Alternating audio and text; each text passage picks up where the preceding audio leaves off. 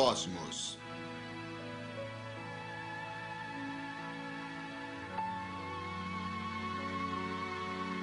De Carl Sagan. Uma viagem pessoal. Distribuição Sinapse. Quem pode salvar a Terra? Eu conclamo céu e terra hoje para testemunharem contra ti. Eu coloquei vida e morte perante ti, bênção e maldição. E escolherás vida para que vivas tu e teus descendentes.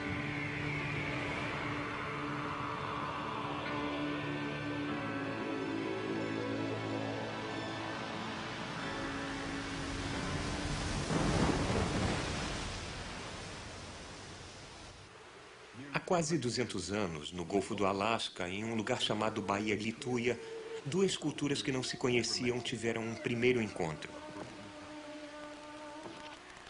O povo Tlingit vivia mais ou menos como seus ancestrais viviam há milhares de anos. Eles eram nômades, viajando sempre de canoa entre inúmeros locais de acampamento, onde pegavam peixes abundantes e ostras do mar e os trocavam com as tribos vizinhas.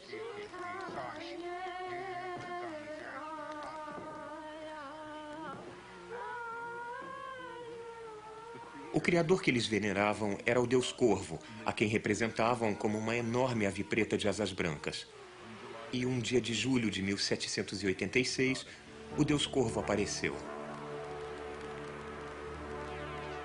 Os Tlingits ficaram apavorados. Eles sabiam que quem olhasse diretamente para o deus viraria pedra.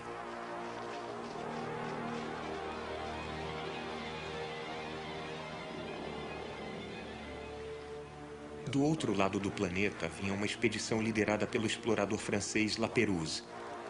Foi, na verdade, a viagem científica mais elaboradamente planejada do século XVIII, que foi enviada para circundar o mundo para reunir conhecimento sobre geografia, história natural e povos de terras distantes. Mas para os Tlingits, cujo mundo estava confinado às ilhas enseadas do sul do Alasca, esse grande navio só poderia ter vindo dos deuses.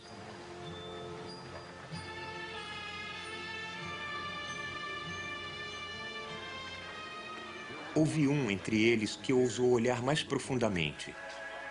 Era um velho guerreiro e estava quase cego. Disse que sua vida estava quase no fim para o bem comum, ele se aproximaria do corvo para saber se o Deus iria realmente transformar o seu povo em pedra.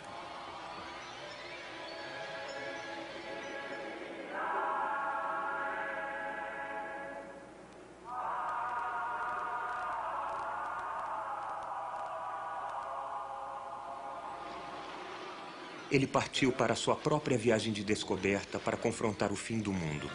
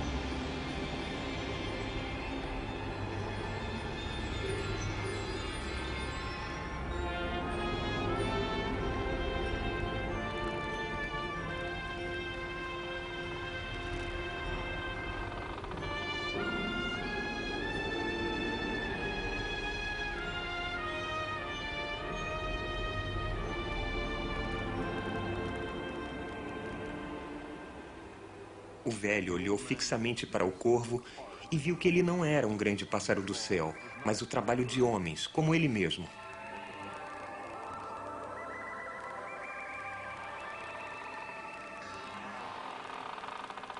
Este primeiro encontro revelou-se pacífico. Os homens da expedição Laperouse tinham ordens estritas para tratar com respeito qualquer povo que pudessem descobrir. Uma política excepcional para sua época e depois dela. La Perouse e os Tlingits trocaram bens e depois o estranho navio zarpou para jamais voltar. Nem todos os encontros entre nações foram tão pacíficos. Antes de 1519, os astecas do México jamais tinham visto uma arma e também acreditaram a princípio que seus estranhos visitantes tinham vindo do céu.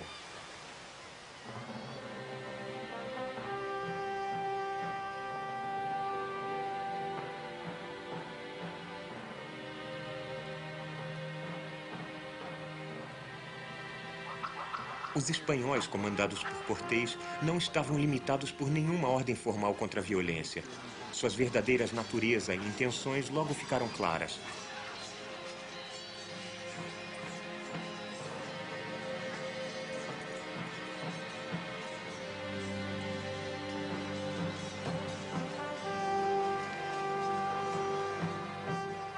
Ao contrário da expedição La Perouse, os conquistadores não buscavam conhecimento, mas ouro. Eles usaram suas armas superiores para pilhar e matar. Em sua loucura, eles destruíram uma civilização.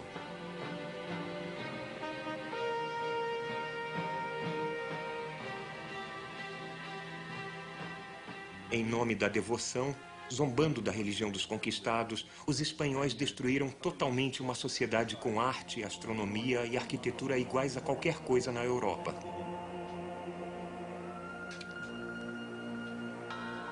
Nós desprezamos os conquistadores espanhóis por sua crueldade e miopia, por escolherem a morte.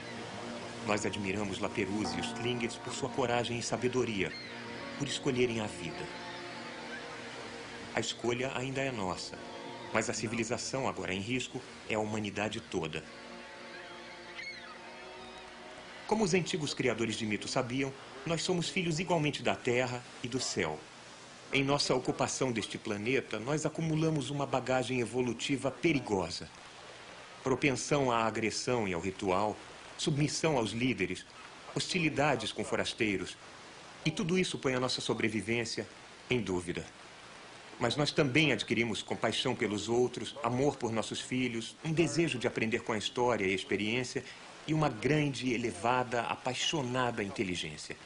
As ferramentas claras para nossa contínua sobrevivência e prosperidade.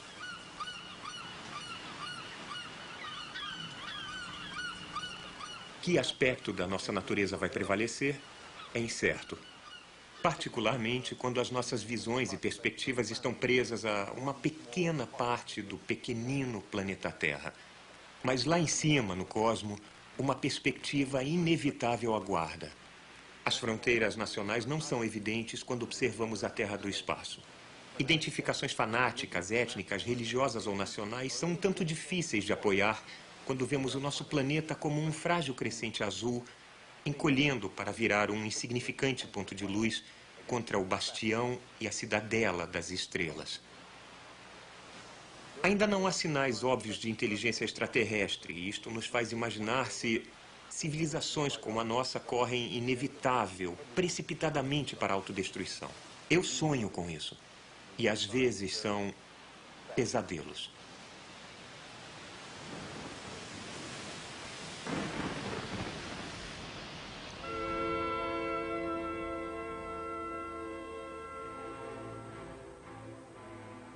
Na visão de um sonho, uma vez eu imaginei-me procurando outras civilizações no cosmo. Entre 100 bilhões de galáxias e um bilhão de trilhões de estrelas, vida e inteligência deviam ter surgido em muitos mundos. Alguns mundos são desertos e desolados. Neles, a vida jamais começou. Ou pode ter se extinguido em alguma catástrofe cósmica. Pode haver mundos ricos em vida, mas ainda não evoluída para inteligência e alta tecnologia. Pode haver civilizações que alcançaram a tecnologia e então a usaram prontamente para destruírem-se. E talvez haja também seres que aprendem a viver com sua tecnologia e com eles próprios. Seres que resistem e viram cidadãos do cosmos.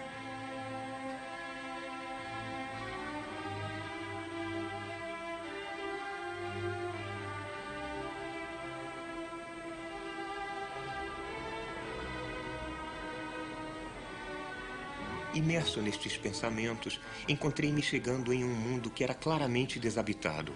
Um mundo que eu tinha visitado antes. Eu vi um planeta abarcado por luz. E reconheci a assinatura da inteligência.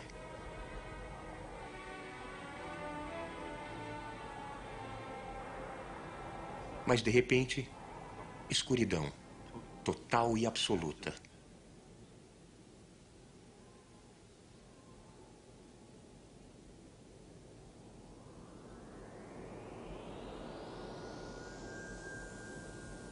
Em meu sonho, eu pude ler o livro dos mundos. Um computador galáctico, uma vasta enciclopédia de um bilhão de planetas dentro da Via Láctea.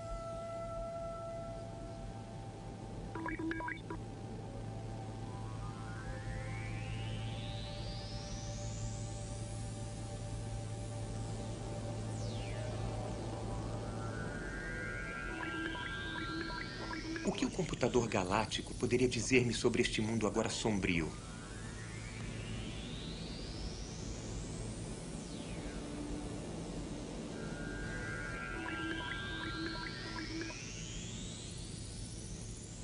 Eles devem ter sobrevivido a uma catástrofe anterior. Contato iniciado localmente. Talvez tenham sido suas transmissões de televisão. Sua biologia era diferente da nossa. Alta tecnologia. Eu fiquei imaginando para que aquelas luzes. Deve ter havido sinais de que eles estavam com problemas. Probabilidade de sobrevivência em um século, menos de 1%. Não é uma chance muito boa. Comunicações interrompidas. Sua sociedade mundial falhou eles cometeram o último erro. Eu senti uma grande vontade de voltar para a Terra. As transmissões de televisão da Terra passaram rápidas por mim, expandindo-se de nosso planeta à velocidade da luz.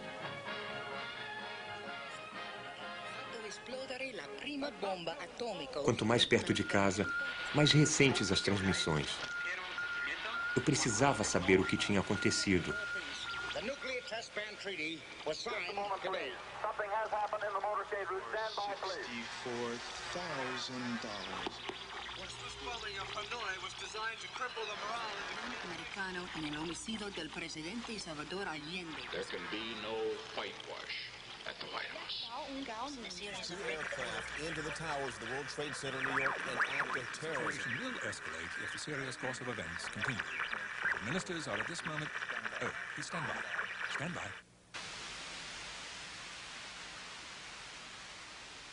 Então, de repente, silêncio. Total e absoluto. Mas o sonho ainda não havia acabado.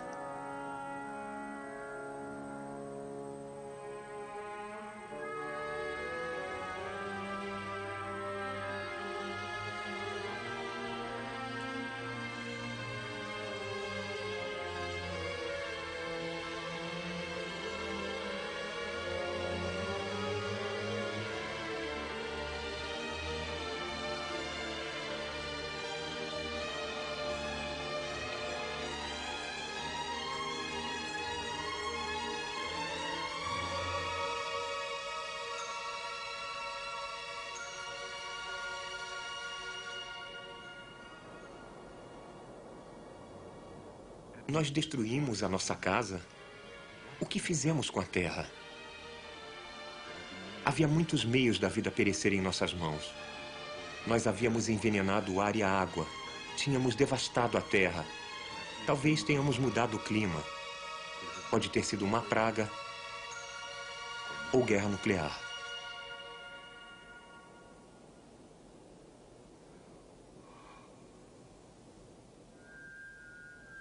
Eu lembrei-me do computador galáctico. O que ele diria sobre a Terra?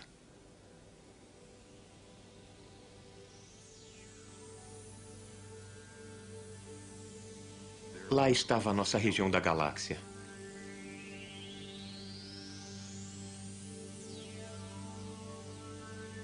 Lá estava o nosso mundo. eu tinha encontrado o verbete terra. Humanidade, terceiro a partir do Sol.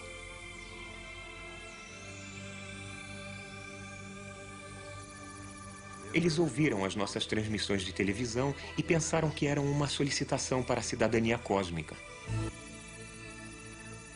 A nossa tecnologia tinha crescido enormemente. Eles entenderam isso. 200 estados nacionais, cerca de seis forças globais, o potencial para virar um planeta. Probabilidade de sobrevivência em um século, aqui também menos de 1%. Comunicações interrompidas. As doses de raios nêutrons e gamas aproximam-se da letalidade para os organismos. Então foi guerra nuclear. Uma troca nuclear completa. Não haveria mais grandes perguntas nem mais respostas. Nunca mais um amor ou uma criança. Descendente algum para lembrar de nós e orgulhar-se. Nem viagens às estrelas, nem canções da terra.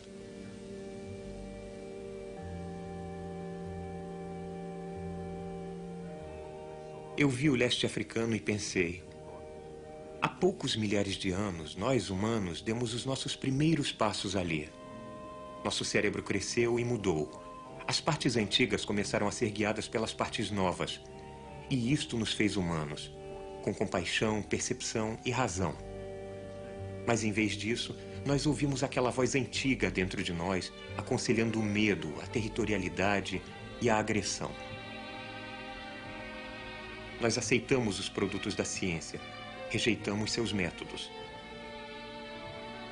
Talvez os répteis desenvolvam a inteligência mais uma vez.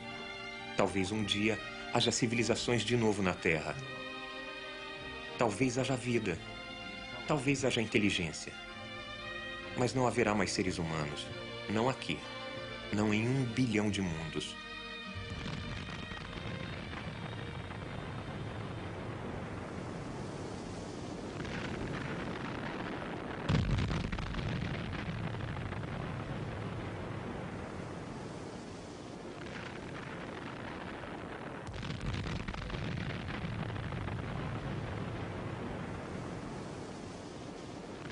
Toda pessoa que pensa teme a guerra nuclear.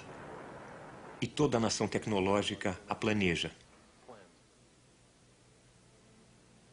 Todo mundo sabe que ela é uma loucura.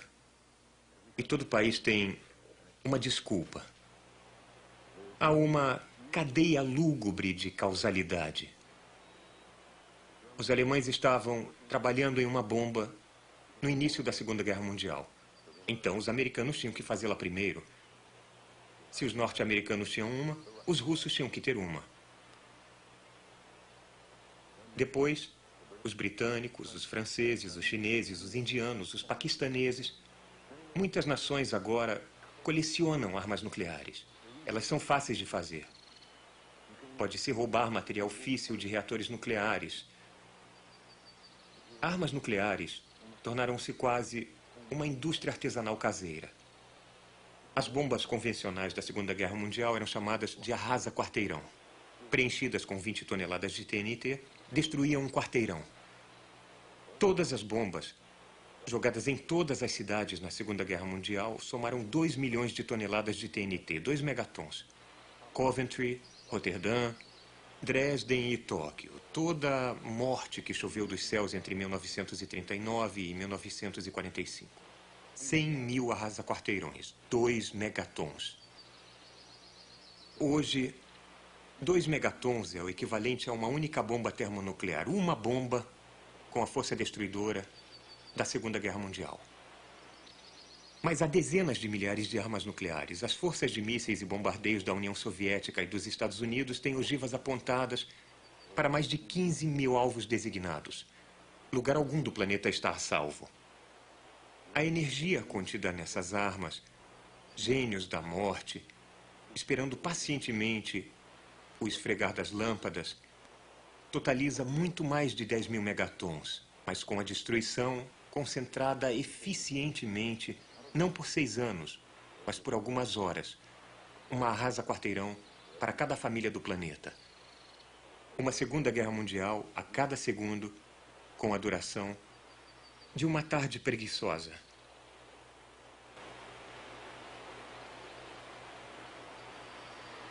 A bomba jogada em Hiroshima matou 70 mil pessoas.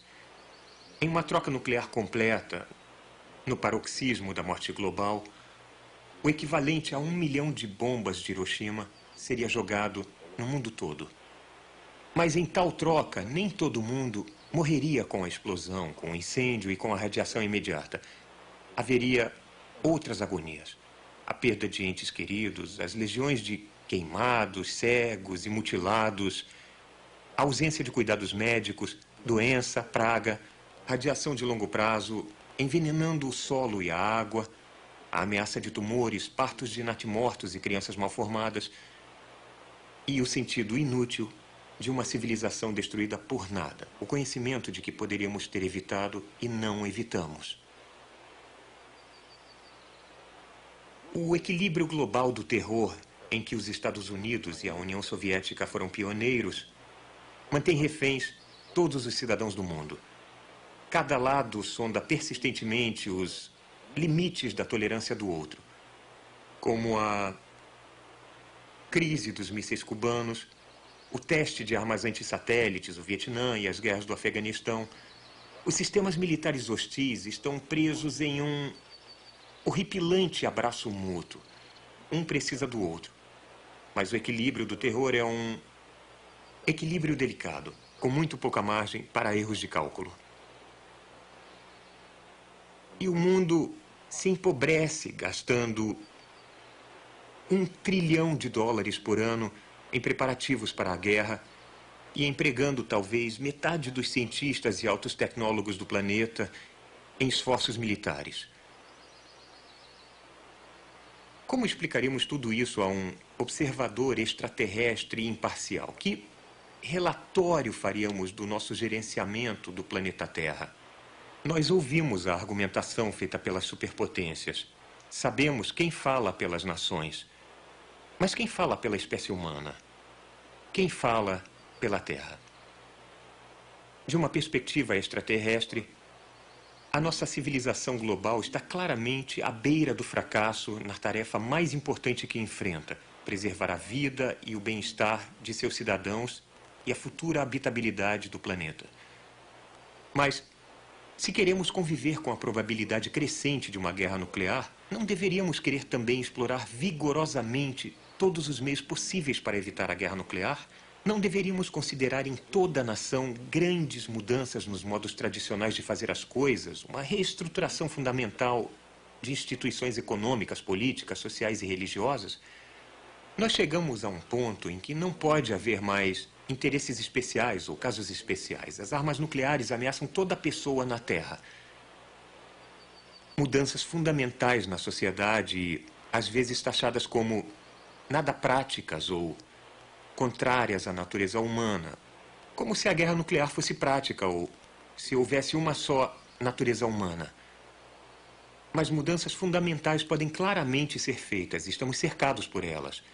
Nos dois últimos séculos, a escravidão abjeta, que estava entre nós há milhares de anos, quase foi totalmente eliminada em uma estimulante revolução mundial.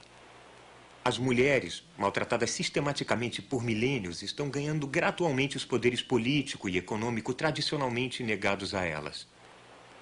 E algumas guerras de agressão foram impedidas ou encurtadas recentemente por causa de uma repugnância sentida pelo povo das nações agressoras.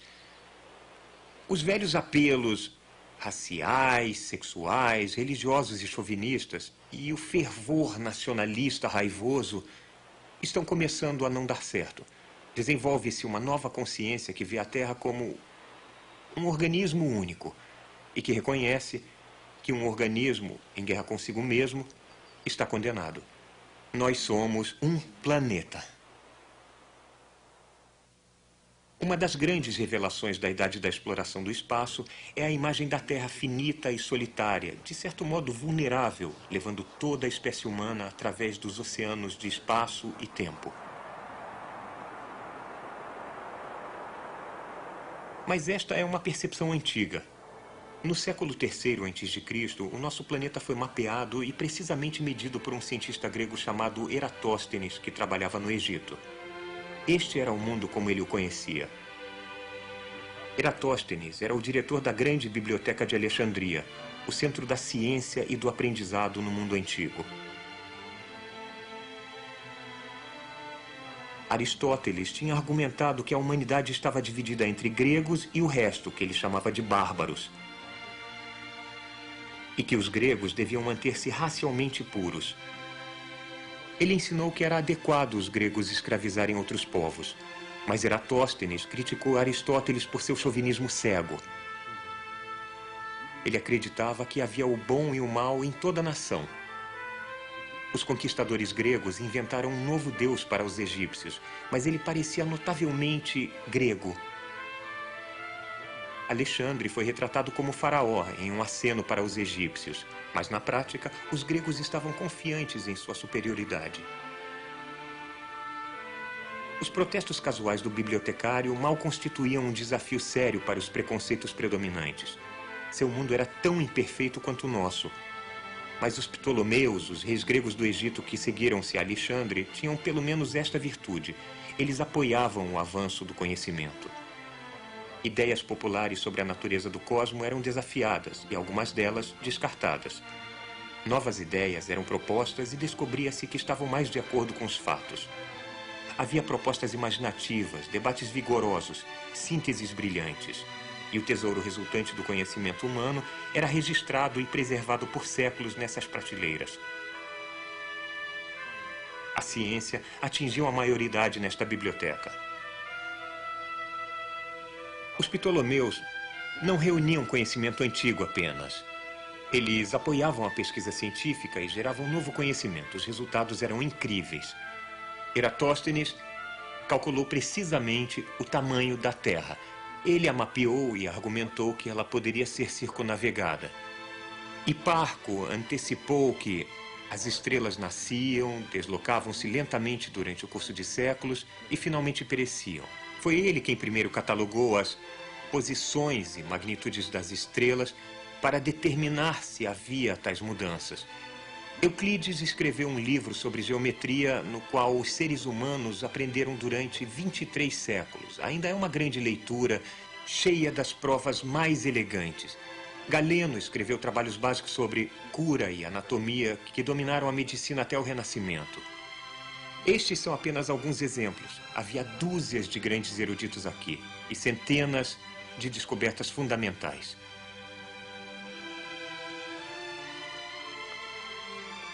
Algumas dessas descobertas têm um toque distintamente moderno. Apolônio de Perga estudou a parábola e a elipse, curvas que hoje sabemos que descrevem os caminhos de objetos que caem em um campo gravitacional e de veículos espaciais viajando entre os planetas. Heron de Alexandria inventou os motores a vapor e a engrenagem dos trens. Ele foi o autor do primeiro livro sobre robôs. Imaginem como nosso mundo seria diferente se essas descobertas tivessem sido explicadas e usadas em benefício de todos.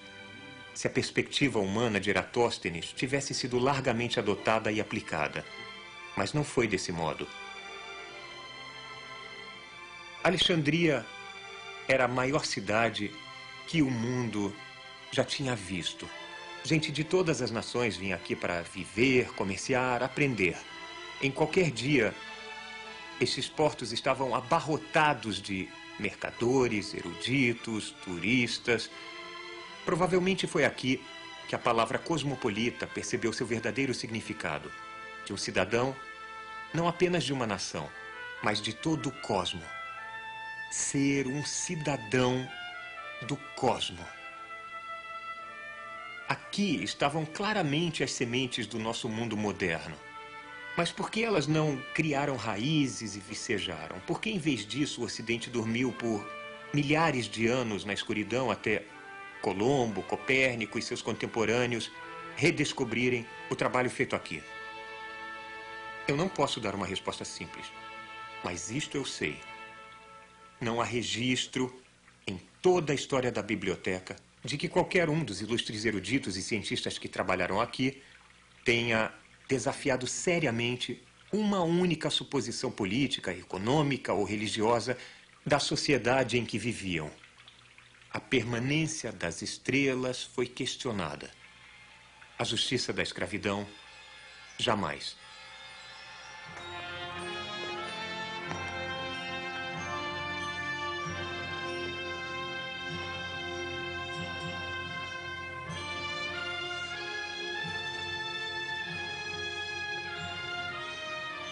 A ciência e o aprendizado eram, em geral, o refúgio dos poucos privilegiados. A vasta população desta cidade não tinha a mais vaga noção das grandes descobertas que estavam sendo feitas dentro destas paredes. Como poderia ter? As novas descobertas não eram explicadas nem popularizadas. O progresso feito aqui pouco a beneficiava. A ciência não fazia parte de suas vidas. As descobertas na mecânica, digamos, ou na tecnologia a vapor eram aplicadas principalmente no aperfeiçoamento de armas, no encorajamento da superstição, na diversão dos reis. Os cientistas jamais pareceram compreender o enorme potencial das máquinas para libertar o povo do trabalho árduo e repetitivo. As grandes conquistas intelectuais da antiguidade tiveram poucas aplicações práticas. A ciência jamais capturou a imaginação da multidão. Não havia contrapeso para a estagnação, para o pessimismo, para a rendição mais abjeta ao misticismo. Então, quando, depois de muito tempo, a multidão veio para botar fogo aqui, não havia ninguém para impedi-la.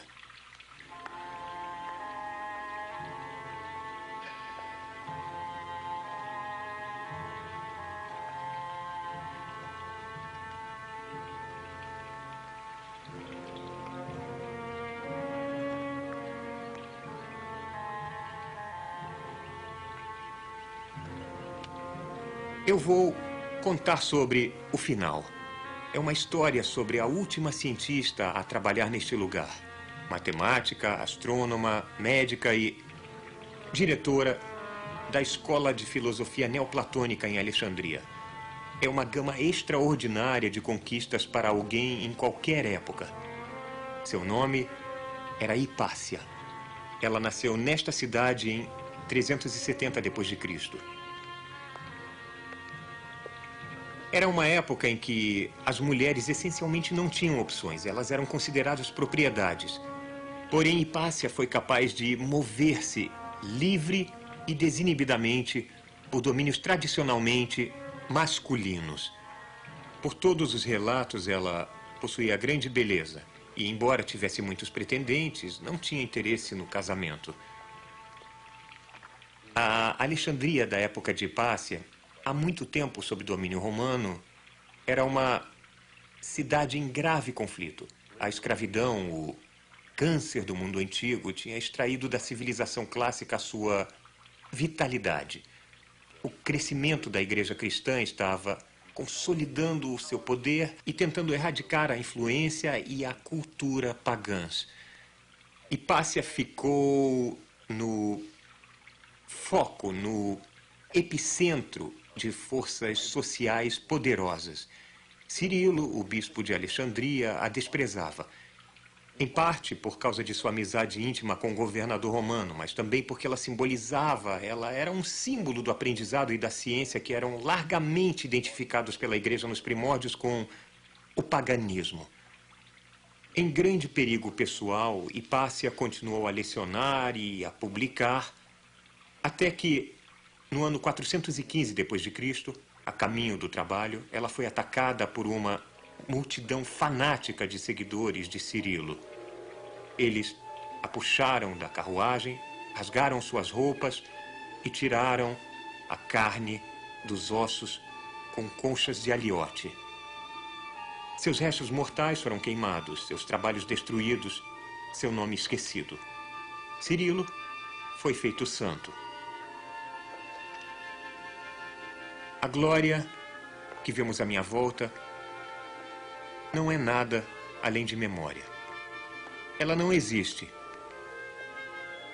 Os últimos restos da biblioteca foram destruídos um ano após a morte de Hipácia.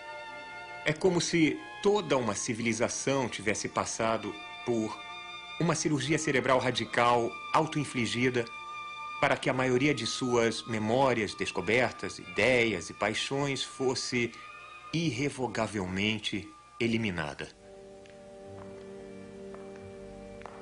A perda foi incalculável. Em alguns casos, sabemos apenas os títulos sedutores de livros que foram destruídos. Na maior parte dos casos, não sabemos nem os títulos, nem os autores. Sabemos que nesta biblioteca havia 123 peças diferentes de Sófocles, das quais apenas sete sobreviveram até nossa época. Uma dessas sete é Édipo Rei. Números similares aplicam-se a obras perdidas de Ésquilo, Eurípides, Aristófanes. É tão pouco quanto se as únicas obras sobreviventes de um homem chamado William Shakespeare fossem Coriolano e Um Conto de Inverno. Embora soubéssemos que ele tinha escrito outras coisas altamente apreciadas em sua época. Peças chamadas Hamlet, Macbeth, Sonho de uma Noite de Verão, Júlio César, Rei Lear, Romeu e Julieta.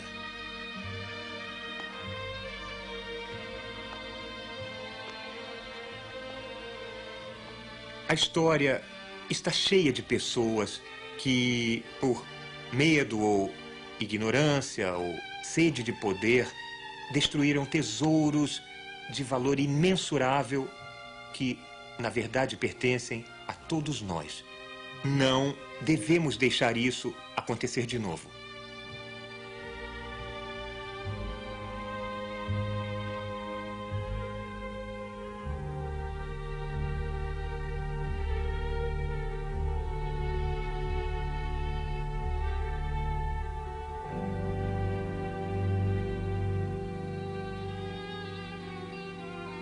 Nós temos considerado a destruição de mundos e o fim de civilizações. Mas há uma outra perspectiva pela qual medir os esforços humanos. Eu vou contar uma história sobre o início.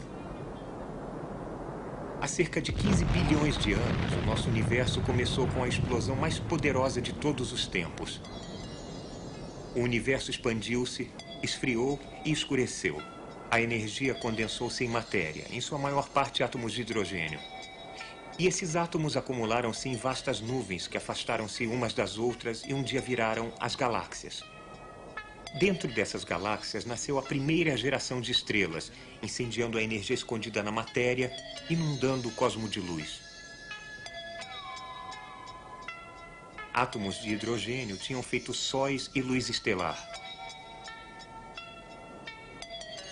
Naquela época, não havia planetas para receber a luz e nem criaturas vivas para admirar o brilho dos céus.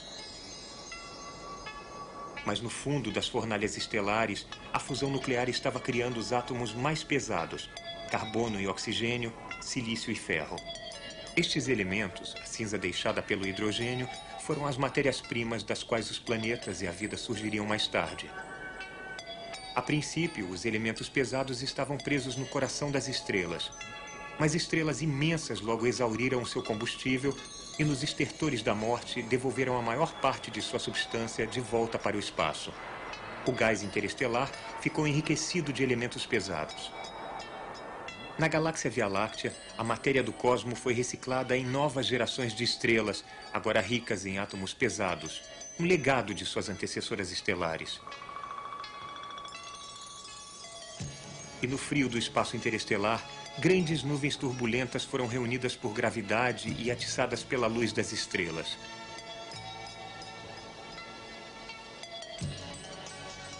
Em suas profundezas, os átomos pesados condensaram-se em grãos de poeira rochosa e gelo e em complexas moléculas baseadas em carbono.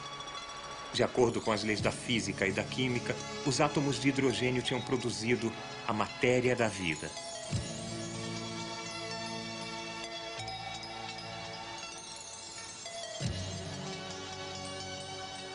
Em outras nuvens, mais agregados imensos de gás e poeira formaram outras gerações de estrelas. Enquanto novas estrelas eram formadas, minúsculas condensações de matéria agregaram-se perto delas. Partículas discretas de rocha e metal, gelo e gás que se tornariam os planetas. E nestes mundos, como em nuvens interestelares, moléculas orgânicas formaram-se feitas de átomos que tinham sido cozinhados dentro das estrelas. Nas poças e oceanos de muitos mundos, as moléculas eram destruídas pela luz do Sol e montadas pela química. Um dia, entre essas experiências naturais, surgiu uma molécula que por acaso era capaz de fazer cópias grosseiras de si mesma.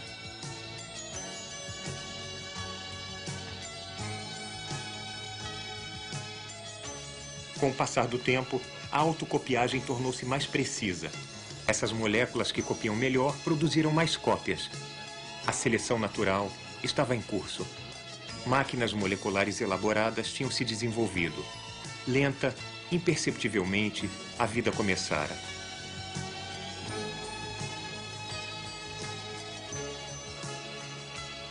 Coletivos de moléculas orgânicas evoluíram para organismos unicelulares. Estes produziram colônias multicelulares. Suas várias partes tornaram-se órgãos especializados. Algumas colônias prenderam-se ao fundo do mar, outras nadaram livremente. Desenvolveram-se olhos e agora o cosmo podia ver. Coisas vivas seguiram para colonizar a Terra. Os répteis dominaram por um tempo, mas deram passagem para pequenas criaturas de sangue quente com cérebros maiores que desenvolveram a destreza e a curiosidade sobre o seu meio ambiente. Eles aprenderam a usar ferramentas, o fogo e a linguagem. A matéria estelar, a cinza da alquimia estelar, tinha chegado à consciência.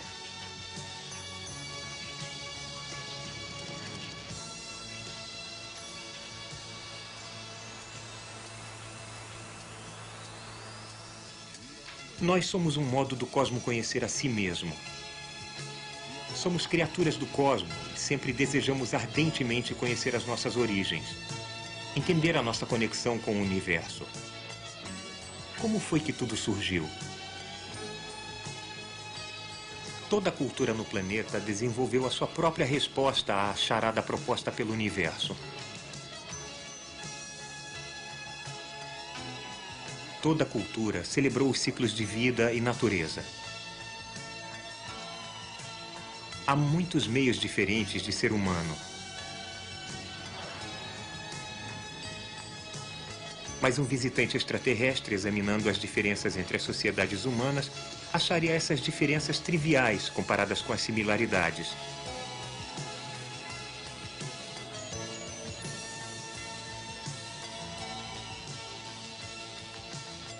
Nós somos uma espécie.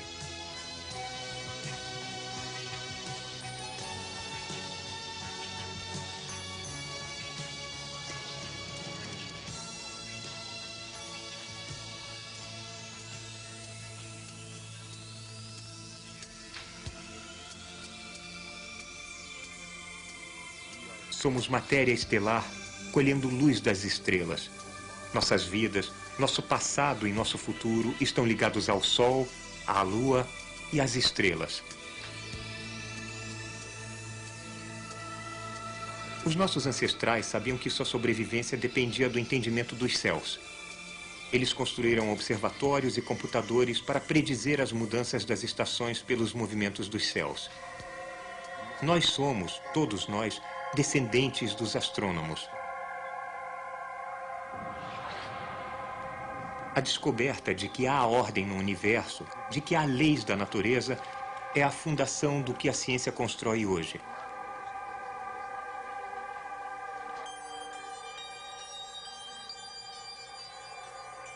A nossa concepção do cosmo, toda a ciência e tecnologia modernas remontam às questões levantadas pelas estrelas, Igualmente, como há 400 anos, nós ainda não fazemos ideia do nosso lugar no universo. A longa jornada até esse entendimento requereu tanto um respeito resoluto pelos fatos, quanto um encanto no mundo natural. Johannes Kepler escreveu: Nós não perguntamos com que propósito útil os pássaros cantam, porque a música é o prazer deles desde que foram criados para cantar. Similarmente, não devemos perguntar por que a mente humana dá-se ao trabalho de sondar os segredos dos céus. A diversidade dos fenômenos da natureza é tão grande e os tesouros ocultos nos céus são tão ricos, precisamente para que à mente humana jamais falte alimento fresco.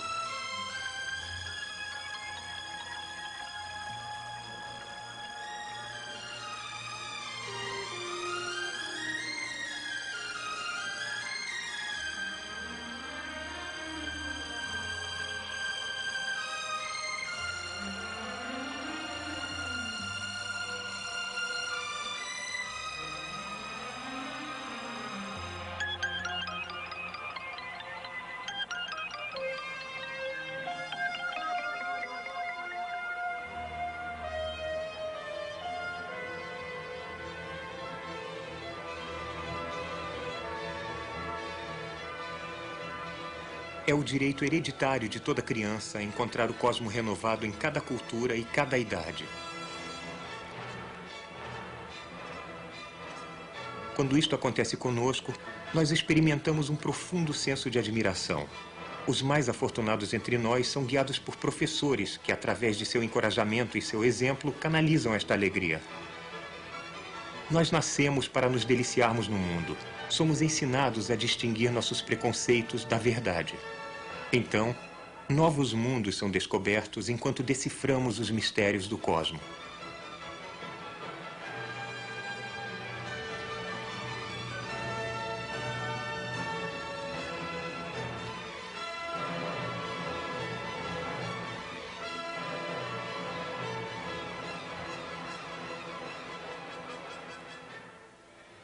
Ciência é um empreendimento coletivo que abraça muitas culturas e abarca as gerações.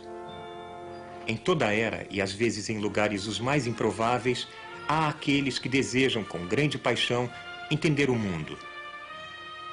Não há como saber de onde virá a próxima descoberta. Que sonho do olho da mente irá refazer o mundo?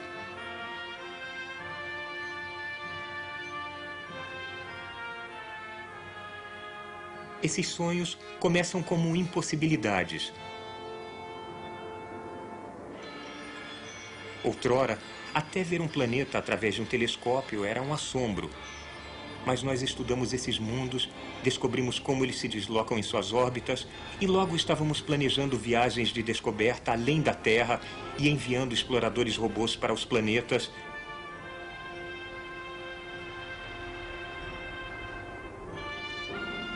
e para as estrelas.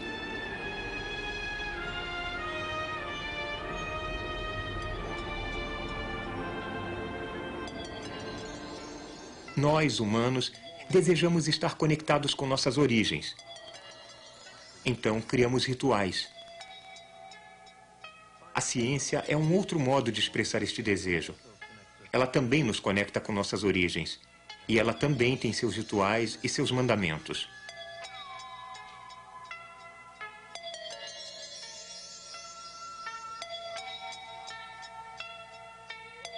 Sua única verdade sagrada é que não há verdades sagradas.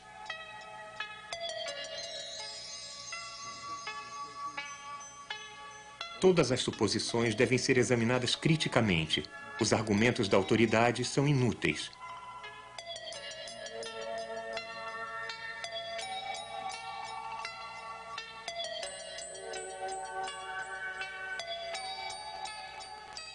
O que for inconsistente com os fatos, não importa o quanto gostemos, deve ser descartado ou revisado.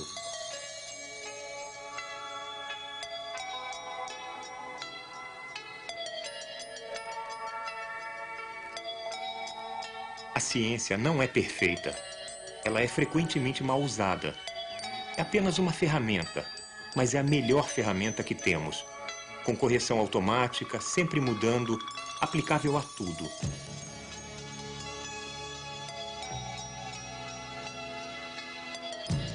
Com esta ferramenta, nós conquistamos o impossível.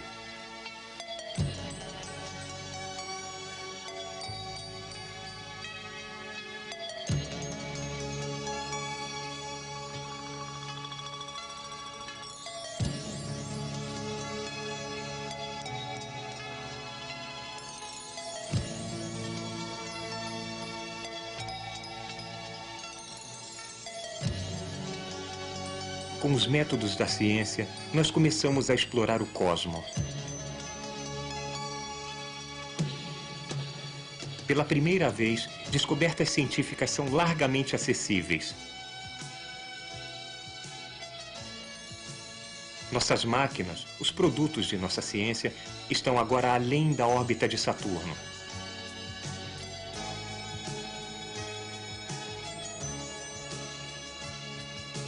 Uma espaçonave pioneira de reconhecimento descobriu 20 mundos novos. Nós aprendemos a valorizar observações cuidadosas, a respeitar os fatos, mesmo quando eles são inquietantes, quando parecem contradizer a sabedoria convencional.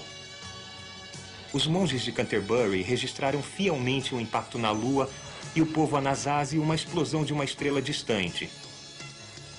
Eles viram por nós como nós vemos por eles. Vemos além deles só porque ficamos em pé em seus ombros. Construímos sobre o que eles sabiam. Nós dependemos da pesquisa livre e do livre acesso ao conhecimento. Nós, humanos, vimos os átomos que constituem toda a matéria e as forças que esculpem este mundo e outros.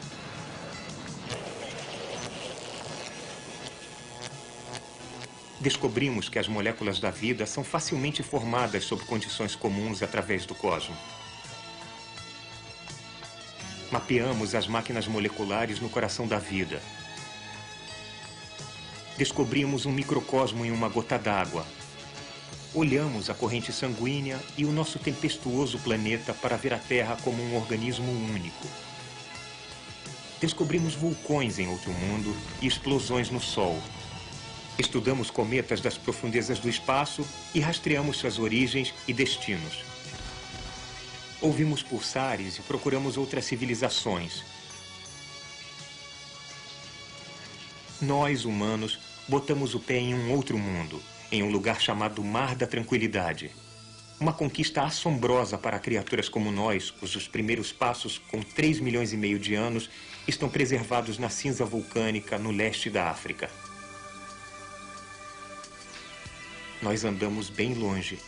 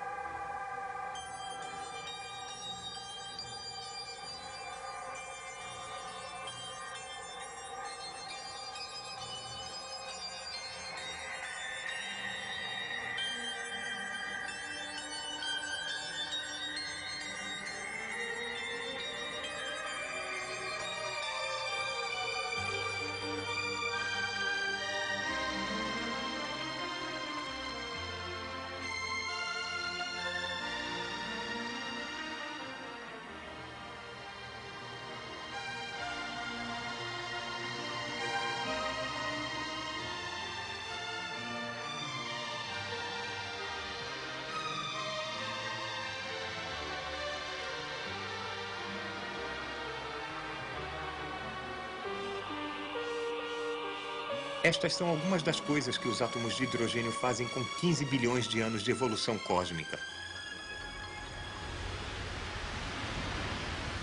Tem o som de mito épico, mas é simplesmente uma descrição do cosmo conforme revelada pela ciência de nossa época. E nós, que personificamos os olhos, ouvidos, pensamentos e sentimentos locais do cosmo, nós começamos, finalmente, a pensar sobre as nossas origens, o material estelar, contemplando as estrelas, organizando coleções de dezenas de bilhões e bilhões e bilhões de átomos, contemplando a evolução da matéria, traçando aquele longo caminho pelo qual chegamos à consciência aqui no planeta Terra e, talvez, através do cosmos. A nossa lealdade é com as espécies vivas e com o planeta. Nós falamos pela Terra. A nossa obrigação de sobreviver e vicejar deve-se não apenas a nós mesmos, mas também a este cosmo antigo e vasto do qual nascemos.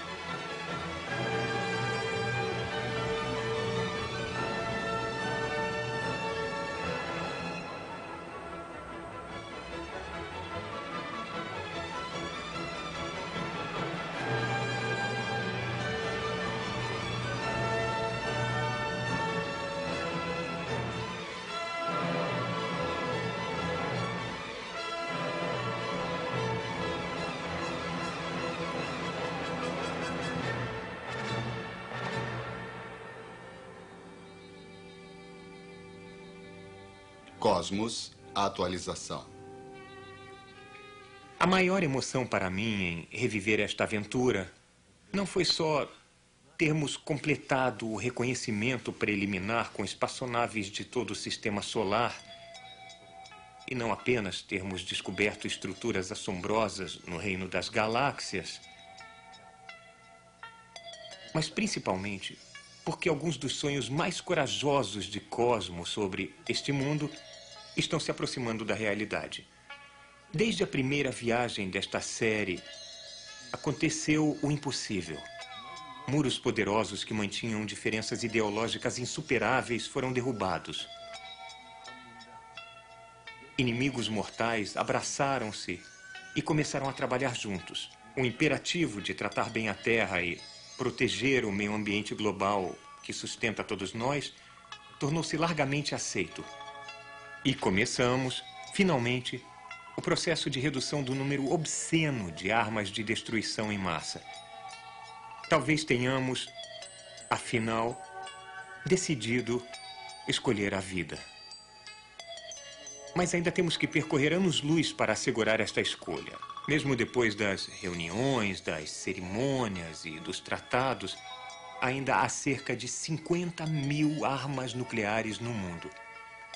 E basta a detonação de apenas uma minúscula fração delas para produzir um inverno nuclear. A catástrofe climática global predita que resultaria da fumaça e da poeira levantadas na atmosfera por cidades e instalações petrolíferas em chamas. A comunidade científica mundial começou a soar o alarme sobre os graves perigos causados pelo esgotamento da camada protetora de ozônio e pelo efeito estufa.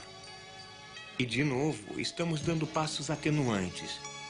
Mas, de novo, esses passos são pequenos demais e lentos demais.